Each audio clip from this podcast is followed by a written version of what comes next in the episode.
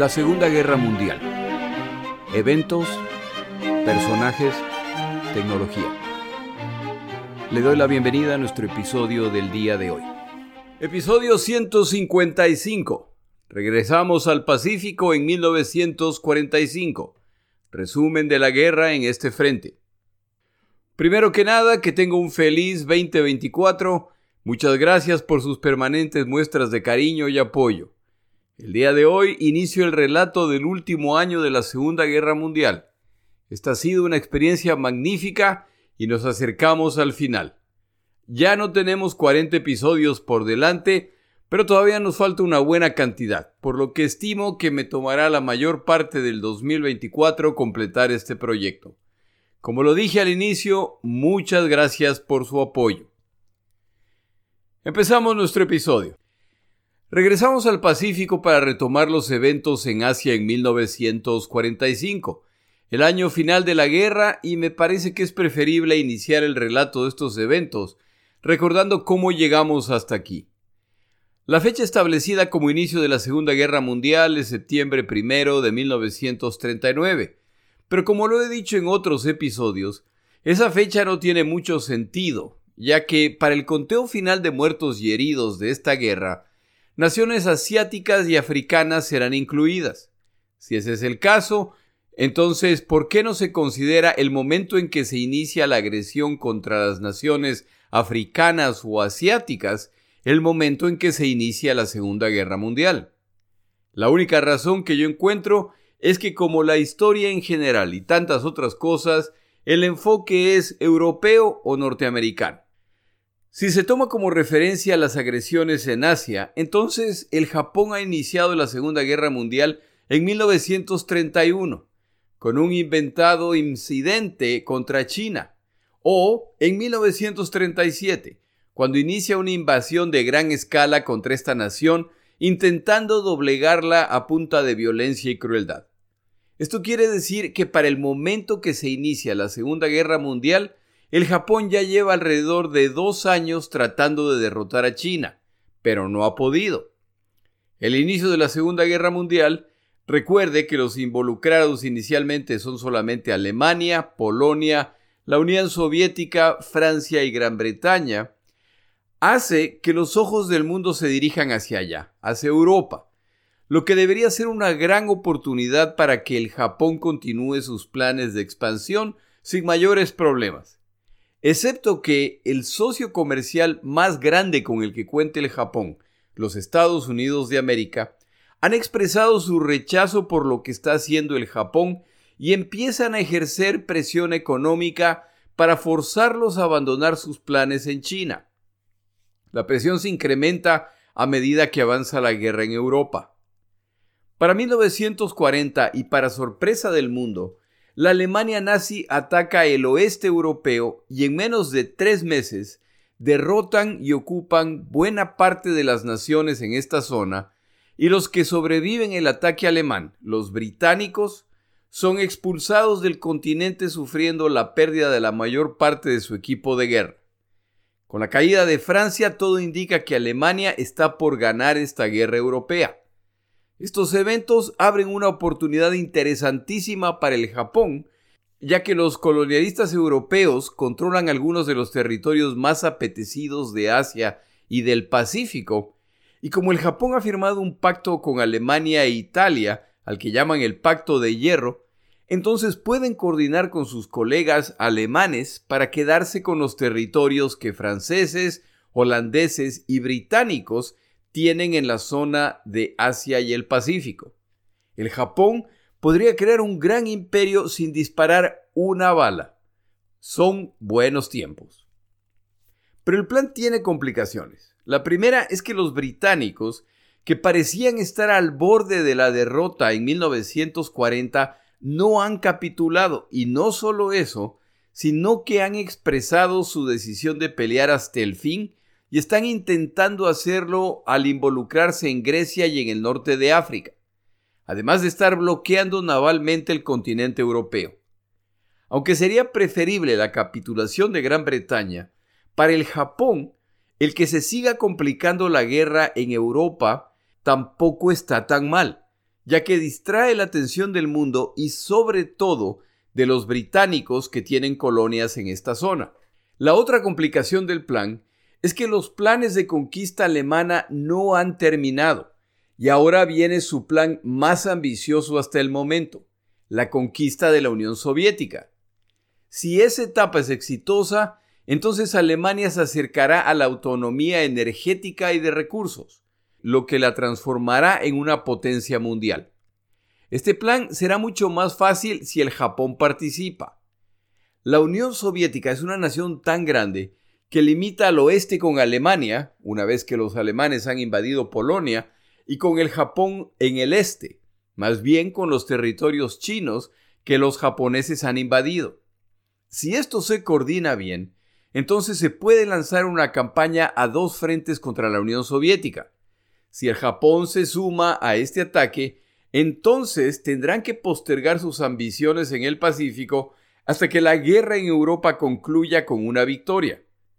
En otras palabras, deberán postergar sus ambiciones nacionales hasta que Alemania alcance las suyas y para hacer esto hay que actuar como socios, como colegas que confían en sus colegas alemanes. Pero la relación entre estos dos aliados nunca fue muy fuerte y los japoneses tienen sus propios planes. Aquí viene el tercer problema. Los Estados Unidos de América para este momento ya son reconocidos como una potencia financiera e industrial a nivel global y tienen intereses en esta zona. Tienen territorios, por supuesto no los llaman colonias, lo que es una mala palabra para ellos, pero tienen bajo su control las Filipinas, Hawái, Midway, Guam, y como ya se dijo, vienen presionando a los japoneses para que abandonen sus planes en China. La presión se ha seguido incrementando y para 1941 ya ha entrado en la lista de sanciones el petróleo estadounidense, lo que quiere decir que el Japón o abandona sus aspiraciones expansionistas o quedará paralizado a falta de petróleo al ser los estadounidenses sus proveedores principales. Los japoneses deciden que no se sujetarán a lo que ordenen los estadounidenses y deciden expandirse hacia el Pacífico, donde se encuentran naciones que cuentan con los recursos que necesitan, incluyendo petróleo. La pregunta del liderazgo militar y político japonés es cuáles son los riesgos si deciden hacer esto. Franceses y holandeses no deberían ser problema, ya que están ocupados por los alemanes y tienen suficientes problemas en sus propios territorios. A través de la inteligencia alemana, los japoneses han sido informados de que, en documentos secretos capturados por los alemanes, los británicos admiten que serán incapaces de defender sus colonias en Asia en caso de ataque. La amenaza mayor a las ambiciones japonesas, por lo tanto, no será ninguna nación europea. La mayor amenaza a las aspiraciones japonesas son por lo tanto los estadounidenses. Pero aquí también hay optimismo en el liderazgo japonés. No existe la menor duda de que los estadounidenses están en el bando británico en esta guerra. Lo demuestran las grandes cantidades de provisiones, munición y equipo de guerra que están enviando a esa nación. Lo dejan claro las palabras de su presidente en contra de Alemania y su líder Adolfo Hitler. Y sin embargo, los británicos que están bajo asedio, sus ciudades han sido bombardeadas inmisericordiamente por los alemanes por meses y los estadounidenses no han reaccionado. Los estadounidenses se niegan a entrar a la guerra. Si los estadounidenses están dispuestos a observar la derrota de Gran Bretaña sin meterse en la guerra, cuánto más la caída de unas cuantas colonias en Asia y en el Pacífico. Todo sugiere que la oportunidad para la expansión del Japón es ideal. Pero, ¿qué pasa si los estadounidenses reaccionan? La situación cambia una vez más en 1941, cuando los alemanes atacan a la Unión Soviética y para finales del año ya se encuentran cerca de la capital soviética, Moscú, lo que parece indicar, para el observador poco informado, que están a punto de ser derrotados. Es decir, que en Europa y en el mundo la alarma ya es total. Todo indica que Alemania está por vencer a los soviéticos y esto solo puede resultar en un involucramiento mayor de los estadounidenses que quieren evitar el desastre total. Esto lleva a los japoneses a tomar una decisión fatídica. Este es el panorama estratégico. Los colonizadores europeos están bajo ocupación alemana o bajo ataque alemán. Los estadounidenses, que también tienen territorios en el Pacífico, están concentrados en Europa. Queda claro que intentarán detener ese desastre como puedan, pero también está claro que ese como puedan no incluye el involucramiento militar.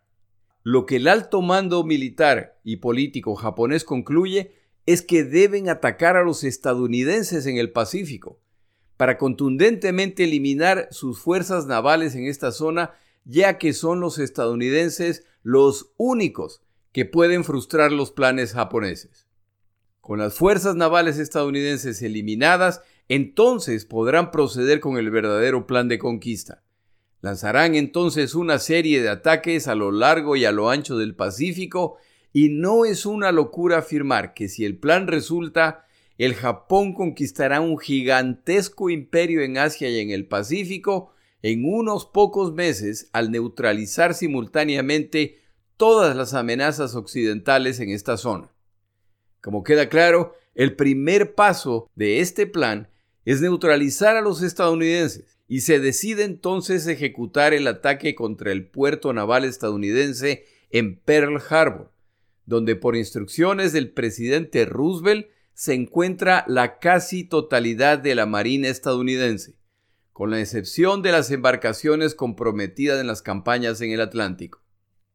A inicios de diciembre de 1941, grupos de combate navales japoneses van en camino a múltiples puntos del gigantesco Océano Pacífico. Navegan hacia Guam, las Filipinas, Indochina, Malasia, Singapur, las Indias Orientales. En medio de todas esas movilizaciones, se ha perdido la pista de un grupo de embarcaciones entre las cuales se encuentran los portaaviones principales japoneses. Este grupo de combate que ha utilizado una ruta poco transitada en el norte del Océano Pacífico y que viaja en completo silencio radial, ya se encuentra cerca de la isla de Oahu, en Hawái, alrededor de las 6 y 30 de la mañana del domingo 7 de diciembre de 1941, lanzan sus casas de combate, torpederos y bombarderos para atacar la base estadounidense de Pearl Harbor. Esa mañana lanzan dos oleadas de ataque que causan grandes destrozos entre las embarcaciones estadounidenses. Hunden algunas y averían otras en este audaz ataque que en teoría era imposible debido a la baja profundidad de este puerto, lo que imposibilitaba, nuevamente en teoría, el uso de torpedos. La guerra en el Pacífico y el involucramiento militar estadounidense en este conflicto se ha iniciado. Ese mismo día, unas cuantas horas más tarde, casas de combate y cazabombarderos japoneses que despegan desde Formosa, hoy conocida como Taiwán, atacan las pistas estadounidenses en las Filipinas, exitosamente destrozando a las fuerzas de bombarderos y cazas de estadounidenses que defendían estas islas. En apenas un día, los japoneses han neutralizado el plan de defensa estadounidense para esta zona. Con estos devastadores ataques, los japoneses han logrado eliminar la única amenaza de consideración en la zona y ahora quedan en libertad de ir a conquistar su imperio. Los japoneses han mandado un mensaje muy claro a los estadounidenses y la esperanza es que, con la emergencia en Europa, los estadounidenses concluyan que no hay ni tiempo ni recursos y luego del ataque a Pearl Harbor tampoco el armamento para combatir en esta zona. Los japoneses confían en que la comunidad internacional se verá forzada a aceptar las conquistas japonesas para concentrarse en Europa y los japoneses alcanzarán el imperio que ansiaban.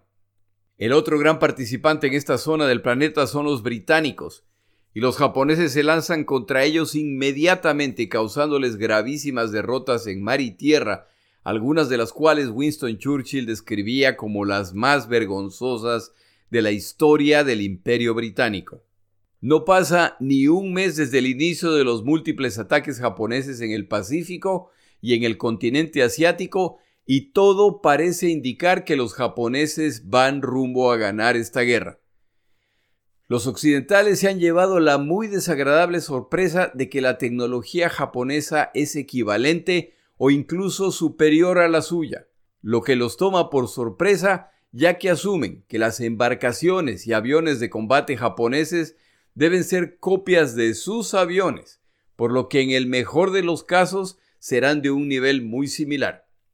Resulta que el caza naval principal japonés, el Cero, es superior a los cazas estadounidenses navales o en tierra. Resulta que los bombarderos ligeros japoneses tienen un rango que se consideraba imposible de alcanzar. Los portaaviones japoneses son capaces de lanzar misiones en todo el Pacífico. Y para colmo, los pilotos y marinos japoneses son superiores a sus contrapartes occidentales al tener amplia experiencia en combate.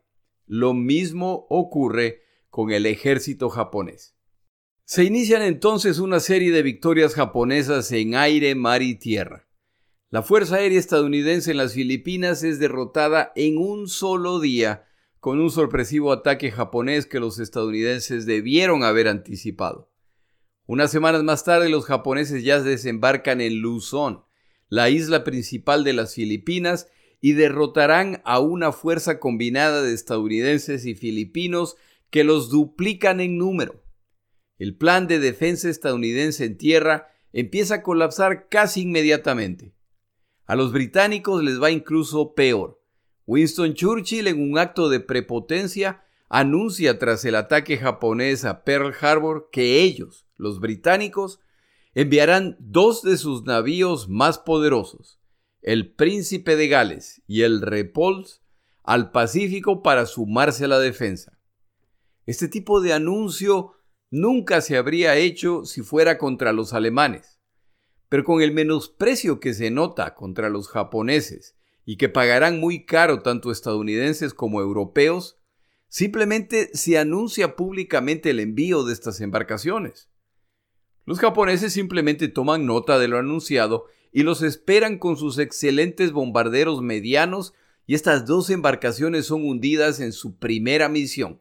El poder naval británico en esta zona, el poder naval británico en esta zona pasará el resto de la guerra, hasta finales de 1944, escondiéndose de la flota japonesa. En tierra, los desastres son similares. El peor de todos, sin duda, Singapur, donde los británicos estaban convencidos que tenían un plan de defensa sólido. El problema con su plan es que asume que el ataque japonés ocurrirá por mar. Los japoneses lanzan su ofensiva por tierra, a través de la península malaya, en una combinación de ataques terrestres y desembarcos. En esta campaña los japoneses utilizan un arma secreta, la bicicleta, la cual utilizan para su avance a través de la selva, lo que parece ser una mala idea, pero el combatiente en bicicleta se mueve mucho más rápido que uno a pie. Y los japoneses reiteradamente sorprenden a los británicos en sus avances. El resumen de esta campaña es que los japoneses derrotan a una fuerza cuatro veces mayor a la suya para vergüenza británica.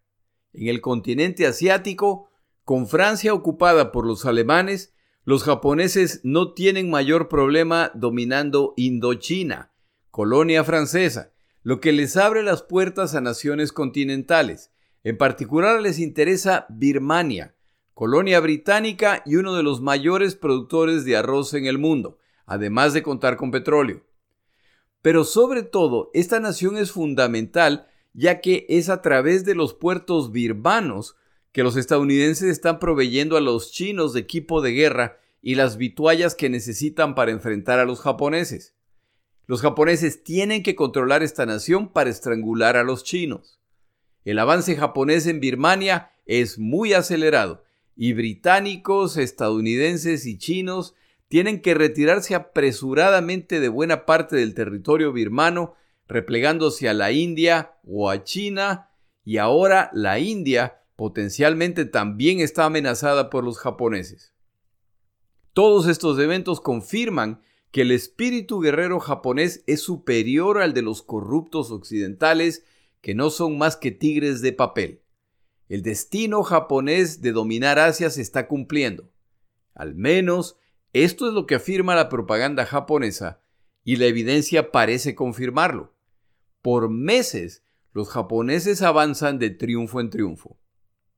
Pero tras puertas cerradas, el liderazgo japonés sabe que todo lo expuesto es parcialmente cierto. El ataque a Pearl Harbor ha sido muy exitoso, pero también ha tenido defectos gravísimos. El primero es que su planificación no consideró, por absurdo que parezca, que las embarcaciones hundidas en el puerto de Pearl Harbor más que hundirse, simplemente se han asentado en el suelo marino de poca profundidad. Pearl Harbor es un puerto poco profundo y no pasa mucho tiempo hasta que los estadounidenses reflotan estas embarcaciones, las parchan lo mejor que pueden y las envían a los Estados Unidos para reparaciones y actualización. El segundo defecto del plan es que sus ataques no incluyeron la destrucción de las instalaciones de combustible y lubricantes. Su destrucción hubiera paralizado a la fuerza y la flota estadounidense por semanas hasta que sean capaces de traer nuevas reservas desde Norteamérica. En la misma categoría, no se han atacado las mecánicas y almacenes de repuestos en la isla. Si se hubiera hecho esto, entonces los estadounidenses no contarían con los repuestos para reparar las embarcaciones averiadas lo que retrasaría aún más la respuesta estadounidense. El mayor defecto de todo, sin embargo, es que para el momento del ataque, los portaaviones estadounidenses no se encontraban en el puerto, por lo que el arma decisiva de la guerra en el Pacífico se les ha escapado. Otra consecuencia no anticipada del ataque a Pearl Harbor es que los estadounidenses tenían una clara doctrina de guerra submarina, el papel de los submarinos estadounidenses era la exploración y la defensa de la escolta de superficie, es decir, operaban bajo las órdenes de los comandantes en superficie. Pero luego de Pearl Harbor, los estadounidenses no tienen flota, o mejor dicho, tienen una flota, pero no flota, por lo que la misión de los submarinos acaba de desaparecer. Los estadounidenses deciden entonces que su flota de submarinos pasará al ataque. Este cambio resulta en que los submarinos estadounidenses empiezan a destrozar a la marina mercante japonesa y estos no tenían un plan al respecto, por lo que se inicia el bloqueo naval del Japón. El propósito principal de la campaña de conquista japonesa era obtener nuevas fuentes de recursos y ahora que han alcanzado algunos de sus objetivos, tienen dificultades para enviarlos al territorio japonés para su procesamiento y distribución. Desde el inicio esta es una guerra en que uno de los dos bandos, los estadounidenses, pueden reaprovisionar a sus fuerzas libremente, mientras que el otro bando, los japoneses, ven a su marina mercante desaparecer poco a poco, lo que traerá consecuencias gravísimas para civiles y militares. La exitosa campaña de Singapur esconde el hecho de que las fuerzas japonesas que lograron esta victoria se encontraban a punto del colapso logístico y que si los británicos hubieran resistido un poco más, entonces la historia podría haber sido opuesta.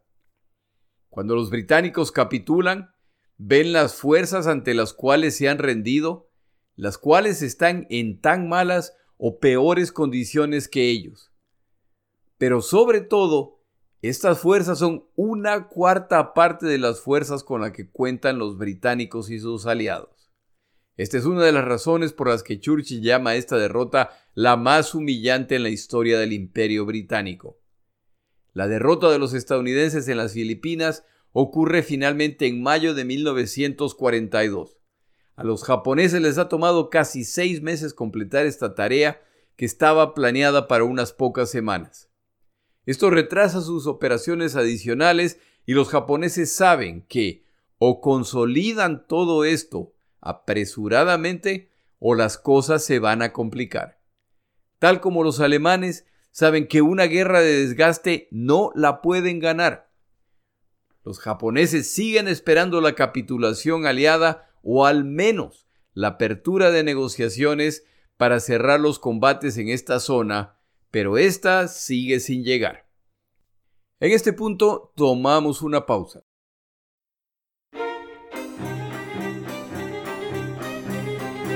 Palabras de Churchill. Como acabamos de pasar la época de Navidad, conocida muchas veces por su abundancia y ostentación, creo que es bueno recordar el siguiente consejo. Decía Churchill respecto a la austeridad o el ahorro. Es un gran error considerar que la austeridad es siempre el producto del temor. La austeridad se origina tanto en el temor como en la esperanza. Donde ya no hay esperanza, sin duda, tampoco habrá austeridad.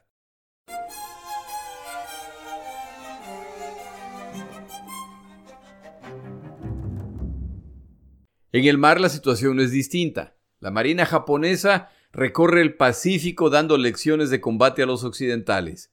Con la Marina estadounidense destrozada en Pearl Harbor y la británica disminuida por las derrotas iniciales, la flota aliada, que era conocida como Abda por americanos, británicos, holandeses y australianos, intenta repetidamente enfrentar a los japoneses, pero son derrotadas. Los experimentados marinos japoneses y su tecnología ignorada y menospreciada por los occidentales se muestran muy superior, en particular sus torpedos. Los estadounidenses por su parte tienen torpedos que no explotan. Esto poco a poco se vuelve un escándalo a medida que se determina que una de las armas principales del combate naval sufre muy serios defectos. Mientras recuperan su poder naval, los estadounidenses que ya para este momento han tomado el liderazgo de esta zona del conflicto juegan al gato y al ratón con los japoneses que los buscan pero no logran enfrentarlos en la batalla decisiva, centrar en la estrategia japonesa para derrotar a los occidentales. Los japoneses continúan su expansión encantados por lo fácil que esto está resultando y siguen intentando eliminar a las fuerzas navales estadounidenses restantes. Pero en mayo de 1942 se produce la batalla del Mar de los Corales, Coral Sea, en que los japoneses intentan desembarcar en Nueva Guinea para tomar el puerto Moresby, parte fundamental de sus planes de conquista. Los estadounidenses, que han decodificado los códigos japoneses, saben del ataque y envían dos portaaviones a enfrentarlos. Se produce entonces la primera batalla en la historia de la humanidad en que fuerzas navales han combatido y los bandos nunca se vieron la cara. La batalla completa se realizó a través de su aviación. El resultado final es una victoria japonesa si es que se ve desde el punto de vista de las pérdidas de los bandos. Pero algo acaba de cambiar. Los desembarcos planeados por los japoneses en el puerto Moresby no se pudieron realizar. Por primera vez en esta guerra, un plan de ataque japonés ha sido frustrado. Los japoneses creen haber hundido dos de los portaaviones estadounidenses cuando en realidad han hundido uno solo. El Yorktown ha sobrevivido y rengueando y con bastón logra regresar a puerto para ser reparado en tiempo récord. El portaaviones Yorktown era como Le Tring, personaje de la película Super Secreto, Top Secret. Si no entiende la referencia, no se preocupe, es una película viejísima, pero lo que tiene de vieja lo tiene de buena. Si decide ver esta película, no espere humor de alto nivel, es humor tipo Jorge. Tras la batalla de Coral Sea, el almirante japonés Yamamoto decide que es hora de librarse de una vez de la molestia que son los portaaviones estadounidenses y decide poner una trampa para definir esta guerra de una buena vez.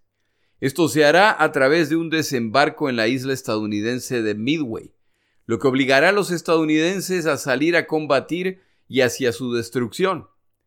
Nuevamente la inteligencia militar estadounidense juega un papel fundamental y los estadounidenses saben cuáles son los objetivos japoneses por lo que van a emboscar a los emboscadores. Se produce la batalla de Midway, la cual incluye los cinco minutos más decisivos de la Segunda Guerra Mundial en el Pacífico, cuando tres portaaviones japoneses son impactados por aviadores estadounidenses. El cuarto portaaviones japonés participante en las operaciones continúa el ataque y también resulta averiado. Pero finalmente le han dado el golpe de gracia al Yorktown.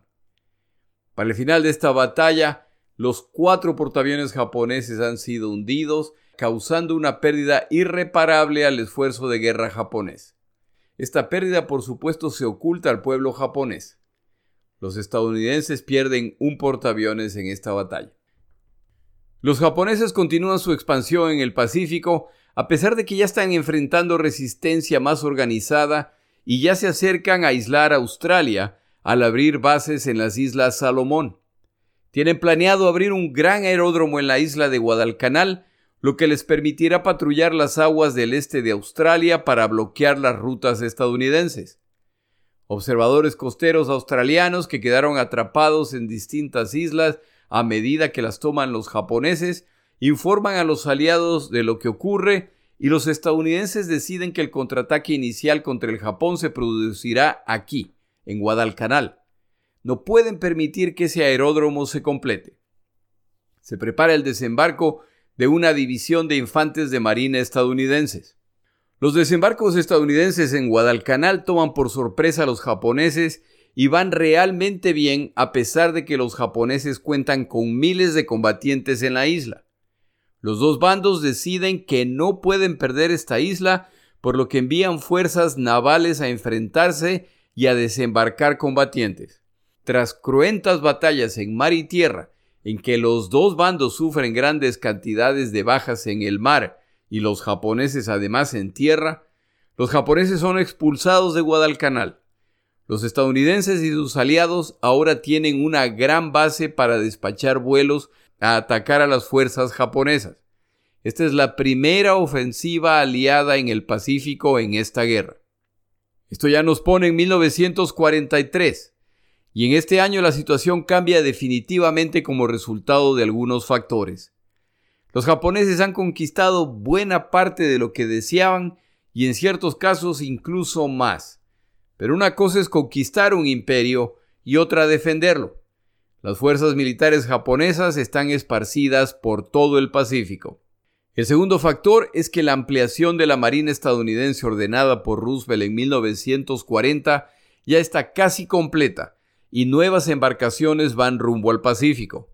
A estas se suman las embarcaciones averiadas o hundidas en Pearl Harbor que fueron reflotadas y enviadas a los Estados Unidos y que ahora regresan con equipo actualizado entre el que destaca el radar naval más avanzado de la Segunda Guerra Mundial, el cual es mucho más preciso que su predecesor e incluso tiene la capacidad de dirigir el fuego naval a través de una rústica computadora.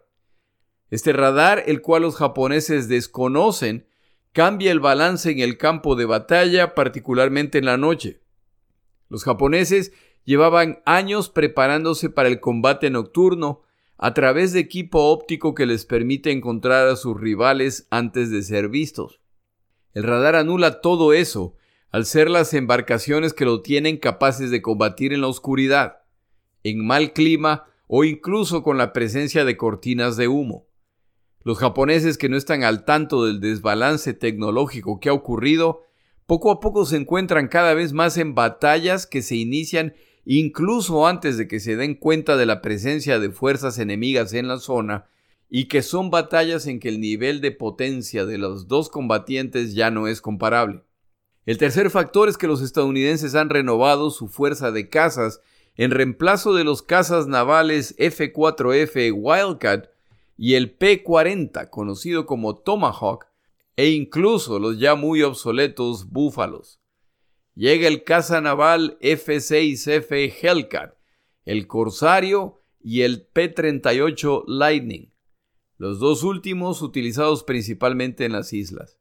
Todos estos son casas de superior desempeño en casi cada categoría al cero japonés.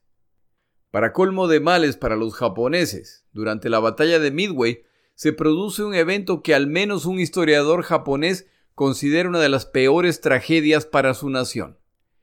Los estadounidenses logran recuperar un cero japonés casi intacto, lo despachan a los Estados Unidos, lo reparan y lo ponen a competir contra sus nuevos cazas. Descubren que sus cazas son superiores al cero japonés en buena parte de las categorías, poder de fuego, blindaje, velocidad, potencia de ascenso y de descenso. La categoría en que el cero sigue siendo el amo es en la agilidad o capacidad de giro, pero ahora los estadounidenses entienden por qué. El cero japonés está construido de una aleación muy ligera, pero también muy delicada. Este avión carece de suficiente blindaje de protección al piloto y al motor.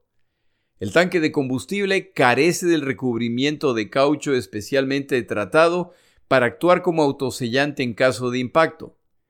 Todas estas carencias eliminan peso y hacen al avión muy ágil, pero también muy vulnerable. Tras estos ejercicios contra sus nuevos cazas, más los reportes de combatientes en el frente, los estadounidenses desarrollan tácticas de combate para explotar las debilidades del cero. Esto nos lleva al siguiente factor. A medida que la guerra avanza, los pilotos y marineros estadounidenses siguen acumulando experiencia de combate y los estadounidenses implementan un sistema en que combatientes destacados son removidos del frente tras un cierto número de misiones y enviados a los Estados Unidos como instructores para compartir sus conocimientos. El Japón no puede hacer lo mismo ya que tiene que defender su vasto imperio y para colmo, ya la guerra no va tan bien. Esto resulta en que a medida que la guerra avanza, los combatientes estadounidenses acumulan más experiencia en combate y acumulan más horas de entrenamiento.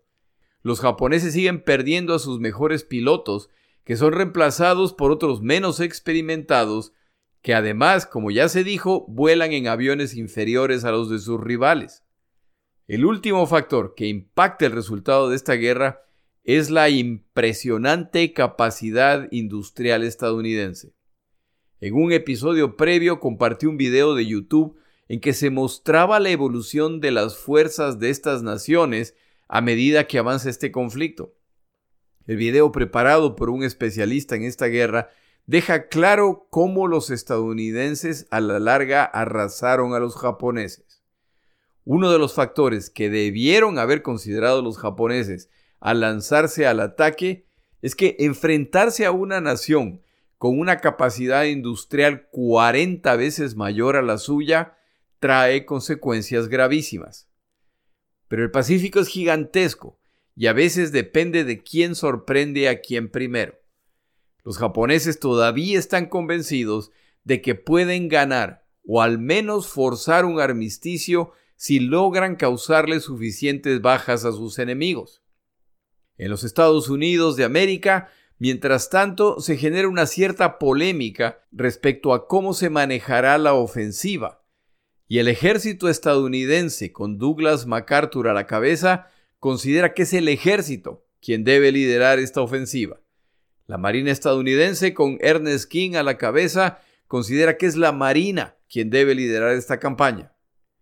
Como evidencia adicional del inmenso poder militar e industrial estadounidense, los estadounidenses deciden lanzar dos ofensivas. Una liderada por el ejército estadounidense que avanzará por el centro del imperio japonés rumbo a las Filipinas para que don MacArthur pueda cumplir su promesa de regresar y una segunda liderada por la Marina estadounidense en la periferia del imperio japonés en medio Océano Pacífico. Este es un desastre para los japoneses, que ahora tienen que dividir sus fuerzas para enfrentar las dos ofensivas, ya que las dos tienen como destino final el Japón. Esta combinación de factores resulta en que los estadounidenses pasan a dominar el combate naval y como esta guerra se combate en islas, quien domina el mar domina la logística del rival al impedir el reaprovisionamiento e incluso la llegada de refuerzos. Los estadounidenses deciden que, en vez de combatir en cada isla ocupada por los japoneses, simplemente escogerán las que los ponen en la ruta más directa hacia su objetivo, el territorio japonés, e ignoran a las que no están en ruta o incluso islas con gran cantidad de fuerzas japonesas. Los estadounidenses no necesitan combatirlos, simplemente aíslan a estas fuerzas, las ignoran y siguen su camino. El avance hacia el noroeste rumbo al Japón es implacable y las derrotas japonesas se siguen multiplicando en 1943 y 1944. Para mediados de 1944, el avance estadounidense alcanza su punto crítico al tomar Saipan, una batalla que los japoneses saben que no pueden perder, ya que esa isla se encuentra a una distancia de las islas japonesas principales que finalmente permitirá que los nuevos bombarderos estadounidenses, las superfortalezas B-29, empiecen a atacar el territorio japonés. La caída de Saipan en manos estadounidenses obliga al gobierno japonés a dejar de mentir a sus ciudadanos, ya que saben que las bombas estadounidenses empezarán a caer sobre ellos en unos pocos meses.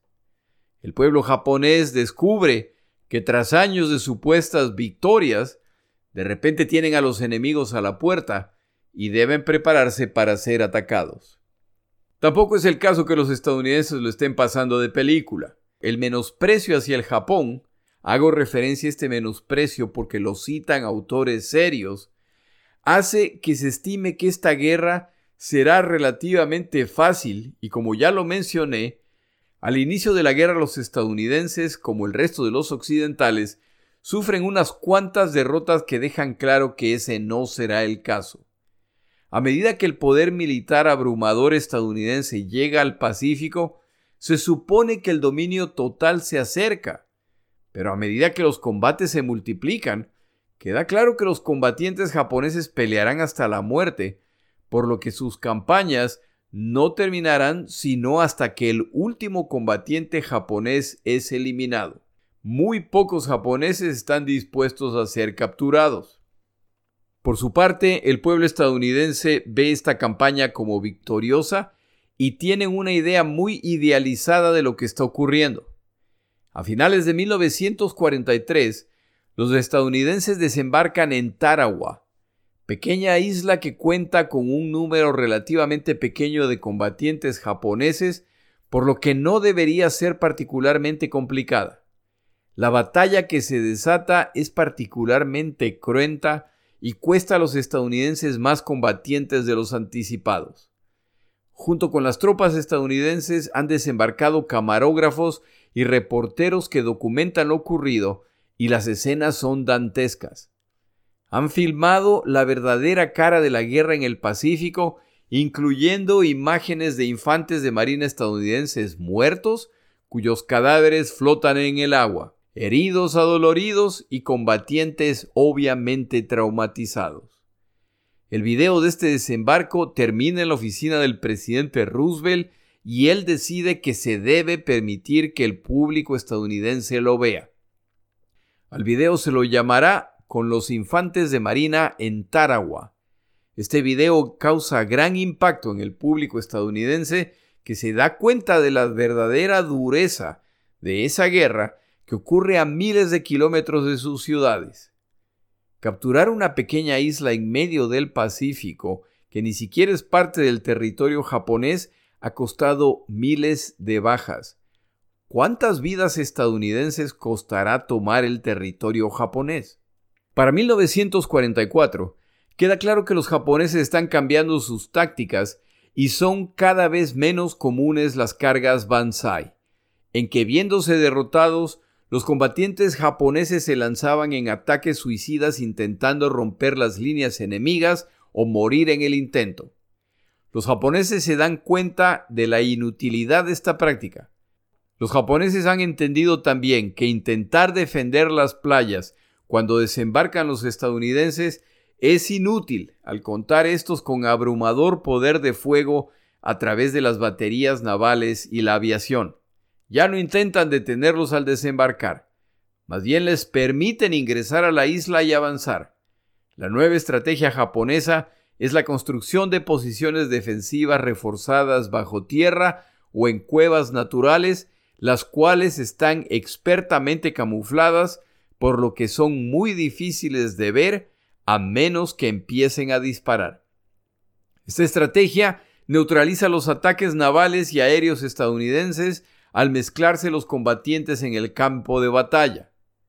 Es por supuesto un tipo de batalla brutal, en que el combate cuerpo a cuerpo no es extraño. Los japoneses demuestran la eficiencia de esta estrategia en la batalla en la isla de Peleliu, otra operación supuestamente sencilla que cuesta decenas de miles de bajas a los estadounidenses en sangrientas batallas. En el continente la situación japonesa también es crítica. Tras un audaz ataque contra la India en 1944, la campaña japonesa ha sido un desastre y ahora van en retirada dentro de Birmania ante las tropas británicas e indias. Pero los japoneses no pueden retirarse de Birmania, ya que si lo hacen, los suministros estadounidenses para los chinos volverán a fluir, lo que complicará ese campo de batalla. Los japoneses no pueden retirarse de China, ya que si lo hacen, entonces los estadounidenses abrirán aeródromos en la costa china y bombardearán el territorio japonés desde ahí, por lo que todo lo ocurrido en el resto del Pacífico habrá sido inútil. No pueden retirarse, pero ya para este momento tampoco pueden ganar. Ya solo pueden intentar retrasar lo inevitable. A esta disparidad de fuerza se suma un desastre adicional para los japoneses pero este no ocurre en el Pacífico, sino en Europa. El 6 de junio de 1944 se producen los desembarcos aliados en Normandía. En menos de un mes queda claro que estos desembarcos se han consolidado y ésta se transforma en una campaña terrestre. Lo que quiere decir que las abundantes fuerzas navales que se acumularon para estos desembarcos ya no son requeridas en el Canal de la Mancha, por lo que ahora pueden reubicarse al Pacífico. Los británicos se ponen en camino para intentar recuperar su imperio. Para finales de 1944, el poder naval japonés ya ha sido diezmado en las batallas de Saipan, donde el poder aéreo japonés ha sido destruido. A esta batalla le han seguido las batallas en el mar de las Filipinas, donde ahora es la flota de superficie japonesa, la cual es destrozada, más los portaaviones restantes que le quedan al Japón, los cuales actuaron como carnada para los estadounidenses. Pero aquí también aparece un nuevo tipo de táctica a través de los kamikazes, pilotos suicidas que tienen la misión de estrellar sus aviones repletos de explosivos contra la flota estadounidense. Los japoneses creen haber descubierto una estrategia que podría cambiar el curso de esta guerra. Tal como en Europa, la guerra en el Pacífico está llegando al punto en que las fuerzas aliadas ya se acercan al territorio del enemigo, lo que abrirá una nueva etapa de esta guerra. Pronto los combatientes japoneses estarán combatiendo no por defender el territorio conquistado, sino su patria, sus familias, su nación, lo que tal como en Europa promete el inicio de una nueva etapa sangrienta en la guerra. Antes que nada, perdón por el extensísimo resumen de todo lo que ha ocurrido, creo que era una buena oportunidad para poner todo el contexto en orden ahora que estamos entrando a episodios finales. En el siguiente episodio relato los desembarcos aliados en la isla principal de las Filipinas, Luzón. Nuevamente le deseo un feliz 2024. Mi nombre es Jorge Rodríguez. Gracias por acompañarme.